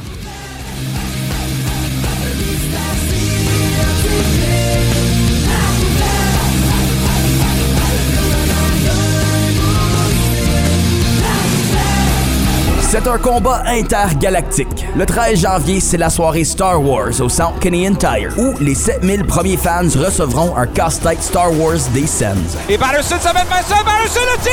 Visitez le senners.com baroblique billet. Voici le nouveau loto 649. Deux gros lots sur chaque billet. Le gros lot classique de 5 millions de dollars et le gros lot progressif de la boule d'or de 26 millions de dollars. Venez célébrer avec nous la Fête des Rois le samedi 13 janvier au Centre Édelu de Gatineau. Une soirée festive où vous pourrez danser au son de la musique folklorique du groupe Le Grand Portage. Le Petit Caribou, un goûter traditionnel et la Galette des Rois seront servis. Des prix de présence seront distribués et le roi et la reine seront couronnés.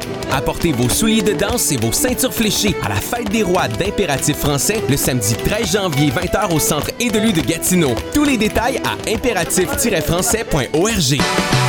Ici Michel Picard. Le jeudi, ne manquez pas la chronique sur la politique ontarienne avec Madeleine Meilleur, ex-ministre libéral provincial. La chronique sur la politique américaine avec Larry Rousseau, vice-président exécutif du Conseil canadien du travail. La chronique carte blanche sur l'actualité avec Mathieu Fleury, ex-conseiller municipal de Rideau-Vanier. Place 94.5 avec Michel Picard, dès 15h du lundi au jeudi au 94.5 Unique FM. Aussi disponible sur l'application mobile Unique FM.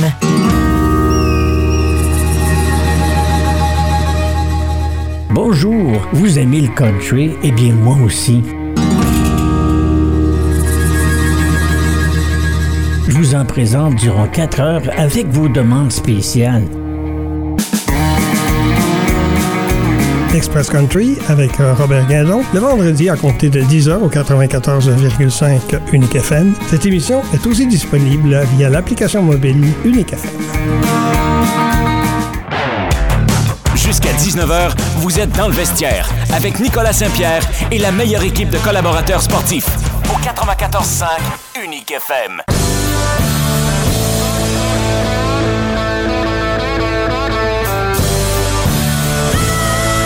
Salut, ici Derek Brassard. Vous êtes dans le vestiaire avec Nicolas Saint-Pierre. Ah, le meilleur rendez-vous sportif francophone in the capital. Merci de faire partie du party. Puis, ça vous tente, ben, répandez la bonne nouvelle. Comme on dit par chez nous, hein, plus on est, plus on est, plus on, on rit. Plus on est, plus on est, plus on rit. Voilà. L'expression qui, plus on est, mieux c'est. Merci, Mick Lafleur, aux tables tournantes. Euh, parlons un peu de soccer avec euh, Guy Girard. Euh, il y a plein d'actualités, puis surtout, euh, ce qui retient l'attention, c'est le point de presse euh, de Laurent Courtois, le nouvel entraîneur du CF Montréal. Et la première question qu'on pose à notre ami Guy Girard, c'est ses premières impressions sur ce point de presse et sur le nouveau coach du CF Montréal. Ouais, écoute, j'ai envie de te dire que pour l'organisation, puis pour euh, le Xème entraîneur qui se présente à, la barre, justement, du CF Montréal, puis à la table de, la conférence de presse, et je vais prendre une, de, une parole de, de mon groupe fétiche, Rush. Plus ça change, plus c'est la même chose. Oh! tu sais, on arrive avec un, paquet d'enthousiasme. On arrive avec, euh, évidemment, là, une, une, superbe motivation. On arrive en nous disant qu'on a eu euh, de très bons entretiens, de très bonnes discussions avec, euh, évidemment, l'organisation du CF Montréal, puis qu'on arrive avec, euh, bon, une, une, ambition pas de gagner la Coupe MLS la première année, mais de faire partie du fameux projet, c'est-à-dire de faire progresser les jeunes vers justement les hautes sphères de l'organisation, puis qui, à un moment donné, peut-être les faire un, petit peu comme qu'on est là, du côté de, de, l'Europe, de les vendre ici et là. C'était un petit peu ça. Maintenant, ce qui m'a fait un petit peu, euh, en fait, sourciller, euh, justement, Nicolas, c'est que euh, on avait posé la question à Gabriel Gervais, hein, mais ça se fait-il que là, ça a pris tellement de temps entre la fin de la saison, du fait que vous avez limogé la soda, et puis là, vous engagez Courtois, puis il s'est passé presque trois mois sans entraîneur, puis pourtant on vous posait des questions sans avoir de réponse. Et là, Gervais de nous répondre, ben, écoute, euh, on a pris notre temps, on voulait pas faire les mêmes erreurs puis prendre moins de temps, en fait, qu'on a pris lorsqu'on avait engagé le soldat. Là, j'avais envie, j'ai envie de te dire, ben oui, mais écoute mon big, on paye X milliers de dollars par année, Gabriel, puis Olivier Renard, pour aller chercher des entraîneurs. Puis tu es en train de nous dire que tu as peut-être fait la mauvaise job lorsque tu as engagé l'entraîneur précédent. Tu es allé trop vite. Et pourtant, lorsqu'on regarde, puis que je suis allé, moi, dans les, euh, dans les archives, justement, de la conférence de presse de l'année passée, lorsqu'on avait engagé dans le soldat, hey, wow, on a pris notre temps. C'est un entraîneur en guéri. Il y a de l'histoire, et etc. Et on est bien content. Ouais. On a ressorti la cassette. Non, mais, ça n'a aucun sens. Moi, là, dans une entreprise privée, un de mes employés qui est supposé engager du monde, qui me dit ça, là, Nicolas, ça prend pas trop de temps, j'appelle le comptable, puis je dis, prépare le 4 mon homme. Prépare le 4% puis il n'y a pas de ça, il n'y a même pas deux semaines, là. Il part. Là. Ouais. Hey, tu peux, peux pas, tu peux pas faire une affaire comme ça. Maintenant, on dit de Côtois qu'il a, qu'il a coché toutes les cases, OK, justement, du questionnaire qu'on lui avait demandé. En fait, on, a posé un paquet de questions, puis euh, lui, euh, lui, euh, dans l'affirmative, était, était, était l'homme tout désigné, justement, pour l'organisation cette année. Est-ce qu'il a gagné en MLS? Non.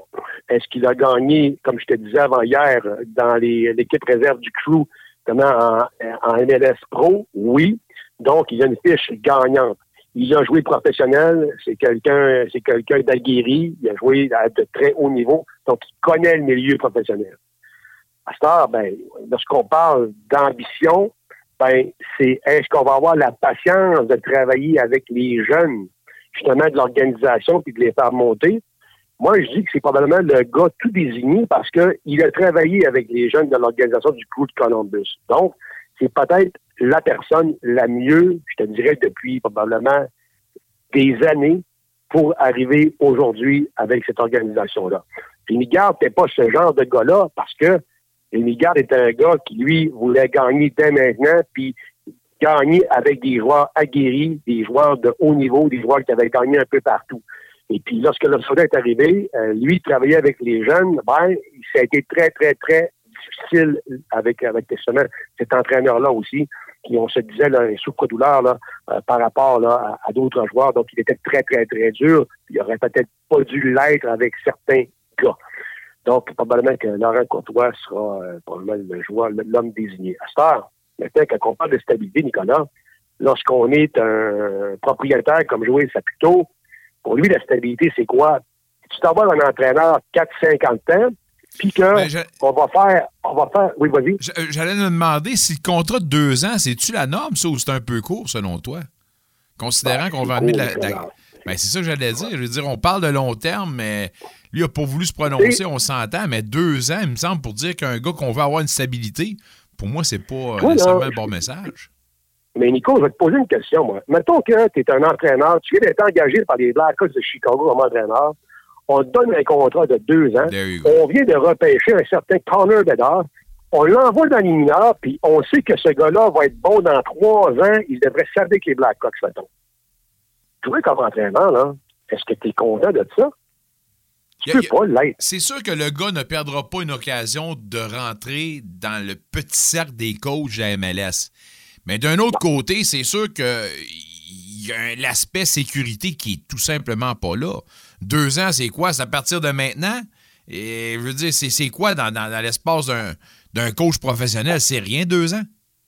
Deux ans, c'est absolument rien, surtout lorsqu'on parle à Montréal de projet, c'est-à-dire qu'on veut faire monter des jeunes, on veut les faire gravir dans l'organisation, puis qui sait après ça, ben, plus comme, un petit peu comme Chouanière, c'est de lui donner un poste justement dans l'équipe première. Hey, ça prend du temps, ça. Ça prend pas seulement deux ans. Puis ben, c'est un petit peu ça. on s'est, on s'est un petit peu tiré d'un pied à l'époque parce qu'on n'avait pas été patient avec des Chalibom, avec des Rémi parce qu'on leur avait donné des contrats de trois ans, et etc. Euh, ça n'a pas été payant pour jouer, c'est plutôt ça. Donc là, n'a pas nécessairement voulu prendre de chance. Est-ce que, est-ce que t'aurais fait venir, euh, euh, bon, l'ex-entraîneur du Toronto FC, là, Vanner, là, puis tu dis, ben, parfait, tu t'en viens à Montréal, puis on te donne un contrat de deux ans. Est-ce que celui-ci aurait dit oui? Il aurait dit, non, non, non, non. non, je pense que t'as pas compris. Ça va être entre trois et cinq ans, sinon, je reste chez nous. On va dire comme des Alouettes de Montréal, chez nous. Mais, mais, mais, mais, mais lui, toi, qui n'a pas d'expérience, qui a tout à gagner en MLS parce qu'il arrive avec un petit peu, entre guillemets, le nom bivert, lui, il s'est contenté d'un contrat de deux ans qui était, là, vraiment pas en mesure de négocier quoi que ce soit de plus long parce qu'il n'a pas d'expérience à MLS. Tout simplement. Euh, excusez, je voulais dire, Gabriel Gervais a parlé de la grinta, euh, l'identité qu'on veut se donner. Euh, Suer sang et eau pour le club, puis envoyer donc. Mais je me dis, pourquoi ça, ça prend un nouvel entraîneur pour établir cette identité-là? Il n'y a, pas. Au-delà du coach, une culture d'organisation qui n'a pas besoin d'être représentée par une personne X. Il me semble que c'est quelque chose qu'on doit vivre au jour le jour. Non? peu, importe, le sport professionnel, quand tu gagnes des centaines de milliers de dollars par année, US par-dessus le marché, que tu joues au soccer, au boulingrin, au hockey, ou nomme les sports que tu voudras, tu es un professionnel, tu te dois de donner ton 2200% par match. Ça, c'est, tu vas suer ta sueur puis ton sang jusqu'à temps que tu gagnes. Et ça, tu n'as pas besoin d'avoir un discours enflammé, année après année, pour dire ça, puis cet entraîneur-là, c'est dans le projet. Non, non, non, non. Puis je te donne tout à fait raison de ce que tu viens de dire là. Ça, c'est la cassette, ni plus ni moins, on n'a pas besoin d'entendre ça. Mais moi, ce que je veux, moi, c'est je veux savoir au niveau de la stabilité, tu sais, c'est ce que je te disais tantôt.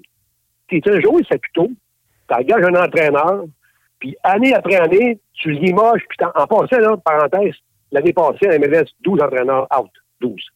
12. C'est quand même beaucoup. C'est énorme. on parle presque de la moitié. C'est énorme. Bon. À ce temps, quand tu es un propriétaire, Nicolas, puis tu vas emprunter justement les paroles d'Olivier Brett, c'est quoi que tu veux? Est-ce que tu veux avoir, bon, la, les billets de saison qui, année après année, augmentent. Là, on parle de présentement 13 000 billets de saison vendus sur une capacité, capacité d'une vingtaine de mille. Ben, c'est énorme, c'est quand même c'est quand même excellent. Maintenant, quand tu parles de stabilité, c'est-tu aussi en même temps, ben, à toutes les années, je fais les séries éliminatoires. Est-ce que c'est ça? De la stabilité? La stabilité, c'est est-ce qu'à toutes les années, tu es capable de monter un, des fois deux jeunes? De ton organisation avec l'équipe première.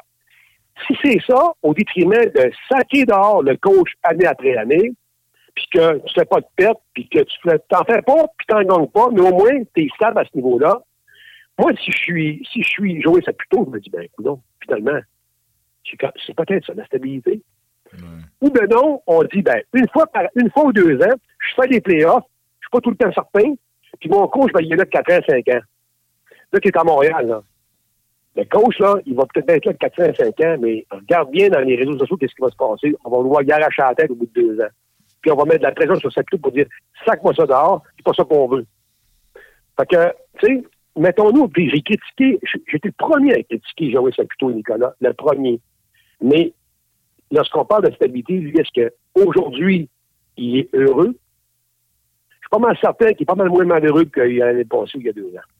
Pas mal moins. On va dire bonne chance à M. Laurent Comtois qui a beaucoup à faire avec le camp d'entraînement qui débute rapidement la nouvelle saison qui pointe déjà le bout du nez en MLS. Alors, euh, on va suivre la progression de ce programme-là. Je veux t'entendre sur Alfonso Davies euh, qui apparemment ben, serait zioté euh, par le Real Madrid. Est-ce que ça, c'est le plan B pour si jamais on n'est pas capable de mettre la main sur Mbappé? Ben écoute, c'est sûr que ces deux gars-là ne jouent pas à la même position. Mbappé Qui est un attaquant, qui est un numéro 9. Et puis euh, Alfonso Davis, qui est un joueur qui joue, qui est un joueur qui joue en piston, défenseur gauche, mais tout ça en même temps joue à l'avant du côté gauche, donc monte et descend constamment. Ce qu'on veut du côté du Real Madrid, Nicolas, c'est pas compliqué, là, c'est qu'on veut remplacer, trouver un remplaçant à Luka Modric. On connaît, tout le monde connaît Luka Modric. Écoute, euh, un gars qui a gagné un Croate vraiment incroyable, un joueur qui a qui a gagné ses galons avec le Real, qui a tout fait avec le Real Madrid, OK? C'est un gars qui a le Real Madrid tatoué sur le cœur, mais il a quand même 38 ans. Fait qu'il n'a pas mal moins, dans, il en reste pas mal moins qu'en a passé. Ça fait que là, on veut regarder qu'est-ce qu'il y aurait de disponible. On est en train de regarder du côté, du côté de Alfonso David. Hey, tu t'imagines-tu? C'est quand même deux joueurs explosifs qui se ressemblent beaucoup. Hey, Kylian Mbappé, qui joue à gauche, Alfonso Davis qui joue à gauche en arrière d'Mbappé. Je fais rien que penser à ça, Nicolas, j'ai des frissons. Non, mais. Puis, du côté du, du côté du Bayern Dominique, oublie pas une affaire. Il reste quand même un an au contrat d'Alfonso Davis. Est-ce que, durant la saison estivale, c'est-à-dire durant le mercado d'été, ça sera le temps de peut-être transiger puis de demander un transfert et de charger le gros prix au Real Madrid? On sait que le Real Madrid est prêt à payer très cher pour euh, Kylian Mbappé. Et si on a les moyens de payer euh, très cher pour Kylian Mbappé, on a probablement quelques fonctionnaires pour Alfonso Davis. Puis du côté du Bayern de Munich, on viendrait peut-être d'empocher quelques cinquantaines de millions d'euros, je crois. C'est ce que je viens de lire, c'est que oui, on voudrait peut-être bouger rapidement dans le mercado pour pas le perdre, pour avoir rien en retour. Alors, euh, ça sera surveillé certainement, une belle addition. Alfonso Davies, peu importe où est-ce qu'il va euh, se retrouver, va aider certainement à la formation qui va se porter à acquéreur de ses services. Avant de terminer, on va donner des body cams aux arbitres en soccer au Québec. C'est beau. C'est une bonne nouvelle ou une mauvaise nouvelle, ça? Ben, écoute, euh, on va te parler comme tu, tu parlais comme tu voudrais, Nicolas. Si on est rendu là, c'est que c'est une mauvaise nouvelle. Euh, les arbitres, les arbitres au soccer, Nicolas, euh, entendent beaucoup plus facilement les, en fait, les remontrances de la foule qu'au hockey. On sait que dans un aréna, écoute, c'est très, très, très bruyant. C'est écho. On n'a pas, puis on patine les rois. Il y a beaucoup de bruit. Tandis qu'au soccer, ben, c'est le contraire. Les juges de touche, par exemple, sont exactement des fois 10 pieds des parents et pas plus que ça. Euh, puis quand que le petit bonhomme ou la petite bonne femme de 14-15 ans n'appelle pas un hors-jeu ou appelle un hors-jeu puis qu'il n'y en avait pas, puis se fait enlire-gander euh, comme du, du, en fait, du, du, du, poisson pourri euh, en arrière par des parents frustrés, ben ça donne ce que ça donne. Puis aujourd'hui, ben il y a quand même un, président du club de Windsor en esprit, Martin Tremblay, pour ne pas le nommer, qui a décidé de prendre le taureau par les cornes et de dire, ben, regarde, dorénavant, à partir de cet été, mes arbitres auront une caméra directement sur le thorax, puis là, ben, on filmera tout. C'est pas drôle ce qu'on est rendu là, Nicolas, mais je pense qu'il fallait en arriver là. Puis euh, dans l'article, ce qui est mentionné, c'est que il y a même des, petites bonnes femmes à mon donné à 14 ans qui est partie du terrain en pleurant se faisait justement enguirlandé par des parents. Imagine-toi une petite femme de 14 ans. Peut-être ça va être bon juste pour montrer comment cave le monde est des fois. Hein. Juste peut-être ça va peut-être faire réfléchir des gens aussi. C'est effrayant. C'est effrayant.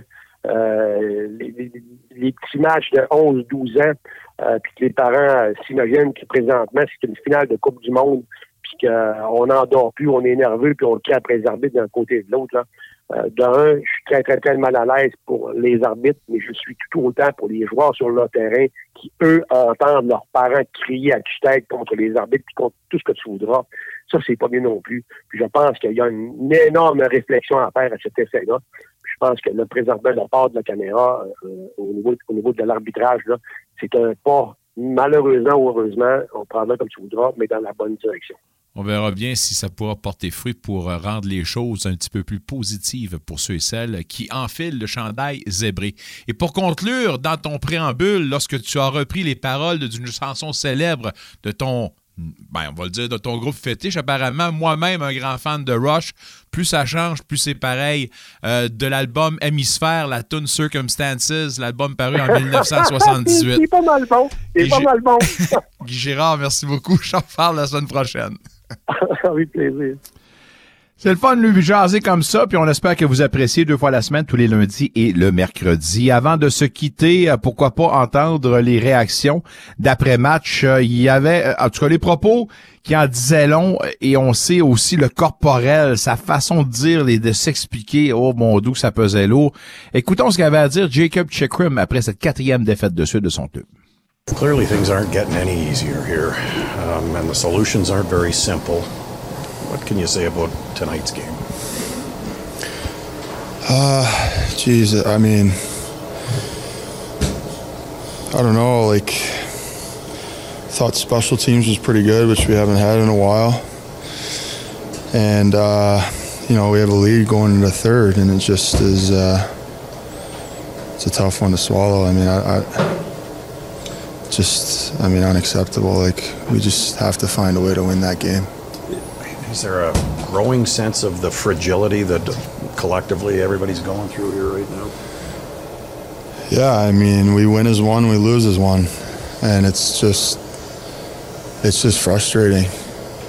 Honestly, I don't know. Uh, I wish I had the answers for us as a group. I think, you know, it can be really hard to stay positive um, at times, but we're really left with no other option. We just need to continue to put the work boots on and and uh, find a way out of this hole. But um, yeah, it's just all of us as a group in here. We just need to pull in the same direction and find a way out of it. Jacob, there was one of the goals in the third period where you were just shaking your head. What was going through your, your head in that moment?